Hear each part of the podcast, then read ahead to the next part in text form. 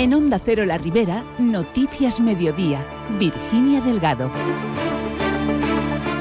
Buenas tardes. La dirección del Colegio Hernández de Castelló, sobre el que hay una orden de desalojo por impagos de alquiler, ha convocado esta tarde en una reunión a las familias de los alumnos, más de 300 del centro, para explicarles que la escuela no va a cerrar. Enseguida les damos más detalles. Por otro lado, la Pobla está de enhorabuena porque ya han finalizado las obras del Teatro Monterrey. Preocupación en el sector arrocero ante el incremento de flamencos en la albufera o una aplicación felina en Almusafes conforman la actualidad comarcal de este miércoles. Comenzamos.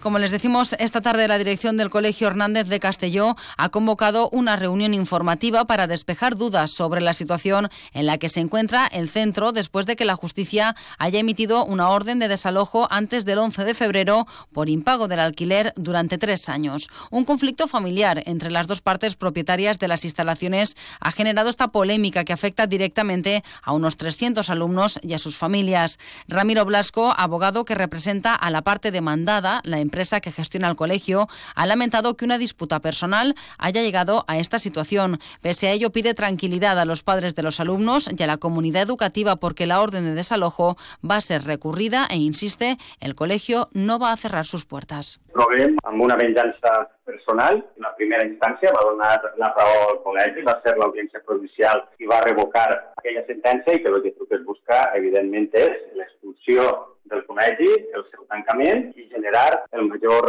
perjudici possible. Que no tinga cap eh, dubte la comunitat educativa, els pares, que anem a exercir les accions que ens corresponen. Com va dir l'altre dia el propi director, el Col·lecte Hernández porta 47 anys i espera estar 47 anys més. La reunión convocada por la dirección del Colegio Hernández tendrá lugar esta tarde a las cinco y media en el Teatro Ideal. Y la Pobla Llarga ha finalizado tras años de parálisis administrativa y pleitos las obras del Cine Teatro Monterrey. El consistorio ha invertido en este 2023 cerca de 800.000 euros provenientes de ayudas de la Consellería y del Plan Provincial de Inversiones 2022-2023 para concluir este proyecto. La alcaldesa de la Pobla Llarga, Neus Garrigues, ha señalado que ahora se va a tramitar la licencia de apertura y en cuanto se consiga se pondrá a disposición de la ciudadanía. La primera edil ha explicado que interiormente está ya completamente equipado a falta de adquirir sillas que no butacas por su elevado coste. Per a poder finalitzar-lo ens ha costat quasi 800.000 euros. Si ara ens queda pues, els, els permisos per a poder tindre la, la llicència. Està tot equipat, bueno, falten per suport les cadires, que tot lo muntava sabe, sap tot el que va passar en el tema de, de les butaques, pues, adquirir cadires, que no seran butaques, ja, ja ho avance, perquè això és supercar, no tenim els diners suficients, però sí que, que adquirir eh, algun tipus de, de cadira per a poder utilitzar-lo. Y es que cabe recordar que precisamente la adquisición de unas butacas por parte del anterior alcalde, Rafael Soler, fue llevada a los juzgados en un caso en el que finalmente la audiencia provincial absolvió a Soler de los delitos que se le acusaban, malversación, prevaricación y falsedad. El Cine Teatro Monterrey es un edificio de estilo modernista de los años 50, diseñado por Juan Francisco Guardiola, discípulo del famoso arquitecto y diseñador Antonio Gaudí.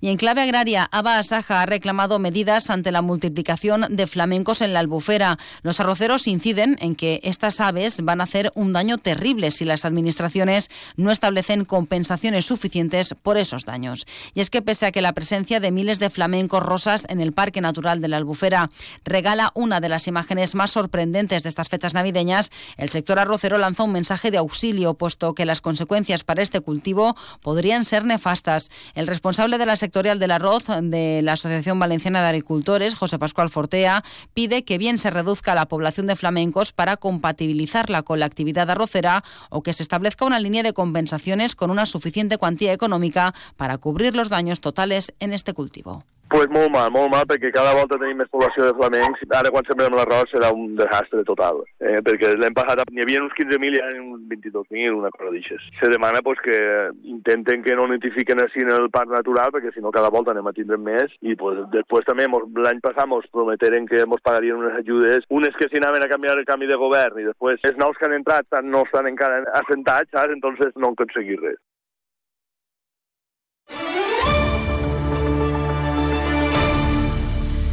Alcira ha invertido más de 210.000 euros en la mejora del polígono del mercado de abastos, para lo que ha contado con una subvención del IBACE de 165.000 euros. Concretamente, se ha mejorado la seguridad contra incendios, además de actuaciones que permiten mejorar la movilidad urbana en términos constructivos y de seguridad al usuario y la imagen del polígono a través de la regeneración del espacio jardinado. El concejal de urbanismo, Andrés Gómez, ha calificado esta actuación como una importante mejora que consigue potenciar la imagen del polígono, poniendo en valor el espacio empresarial como una forma más de hacer esta zona atractiva para futuros inversores y, por tanto, foco de generación de riqueza y ocupación para la ciudad. La indústria és el principal motor econòmic del CIRA i per això és important millorar i garantir les millors condicions possibles per a les nostres àrees industrials. Per això des treballem per millorar les condicions i la competitivitat dels diferents polígons industrials de la ciutat i també per portar finançament i inversions a la ciutat. A través d'una subvenció de l'IBACE hem pogut dur a terme una sèrie d'actuacions per a la millora del polígon industrial del Mercat d'Abastos per més de 200.000 euros. Y seguimos hablando de este mercado porque el Consejo de Administración se ha constituido ya para los próximos tres años y es que ese es el tiempo que queda para que finalice el contrato existente entre el Ayuntamiento y los asentadores de los puestos del mercado. El presidente del Consejo de Administración, Enrique Montalbá, ha señalado que el objetivo es trabajar estos tres años junto con las empresas que se ubican en el mercado de abastos para elaborar un nuevo convenio que adecue la infraestructura a la nueva normativa y a las necesidades actuales. Montalbá quiere recuperar estas instalaciones que se encuentran, dice, muy deterioradas pese a haber sido todo un referente en la comarca. Pense que tenim tres anys per actualitzar-nos, per alcançar un altre conveni en l'Ajuntament, també per molts anys, que se tenen que fer obres, se tenen que reestructurar moltes instal·lacions, moltes infraestructures, añadir-ne altres que entonces no se necessitaven, i avui sí, fer algun para que puguen guardar els envasos i tal, fer actualitzar-ho més a lo que és la modernitat.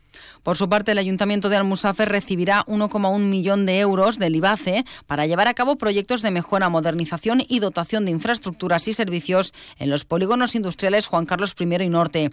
Concretamente, se destinarán 746.000 euros al polígono Juan Carlos I, con los que el Ejecutivo local va a poder financiar prácticamente la totalidad de las cinco actuaciones previstas en el parque industrial, que son la instalación del polígono inteligente, completar el carril bici, ampliar la megafonía ante emergencias, mejorar la señalización horizontal y vertical y adquirir un centro polivalente que disponga de espacios para reuniones, servicios de oficina y formación. Por otro lado, con los 365.000 euros asignados para el polígono norte, se acometerá, entre otros, una mejora en el sistema de megafonía para que sea gestionado por la policía local, se actuará en la red de suministro y gestión del agua potable o se adquirirán terrenos para la ampliación de los accesos y zonas de aparcamiento.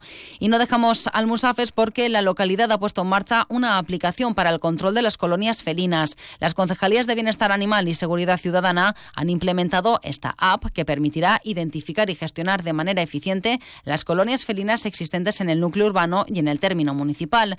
El abandono de gatos y su multiplicación ha favorecido la proliferación de colonias felinas que requieren de una respuesta que no debe posponerse en el tiempo, siendo necesarios planes de actuación inmediatos y en este sentido, con este nuevo sistema se actuará con mayor agilidad sobre los felinos abandonados en las vías públicas, posibilitando asimismo un mayor control sobre la castración que gestiona anualmente el ayuntamiento para evitar la reproducción masiva. Jaime Wick es el concejal de Seguridad Ciudadana de Almusafes. Le escuchamos. Es verdad que nos hacía falta esta aplicación que ahora hemos podido obtener, la cual pues se podrá geolocalizar cada colonia felina, identificar cada gato, incluso incorporarle una foto, un nombre, si está castrado o no castrado. Esta aplicación en definitiva nos permitirá una mayor agilidad a la hora de controlar las colonias felinas y las castraciones que llevamos a cabo por medio de eh, nuestros presupuestos. De forma más breve les contamos que en Corbera Teatre Familiar tiene lugar hoy una sesión de teatro familiar en el Cinema Teatro Ricardo Cebolla con la representación de la obra de marionetas Gorigori de la compañía valenciana El Baile de San Vito, muy reconocida a nivel internacional. Y el Ayuntamiento de Alcira inicia este miércoles las tareas de rehabilitación de la pista del Palacio Municipal de Deportes, deteriorada hace un año tras la celebración de una competición de alterofilia. El seguro de esta federación es la que se hace cargo de los gastos ocasionados. Así, la competición de la Liga Nacional de Fútbol Sala no volverá al Palau hasta el próximo 13 de febrero. Nada más, con este apunte alcanzamos las 2 menos 10. Noticias ahora de la Comunidad Valenciana aquí en Onda Cero. Muy buenas tardes.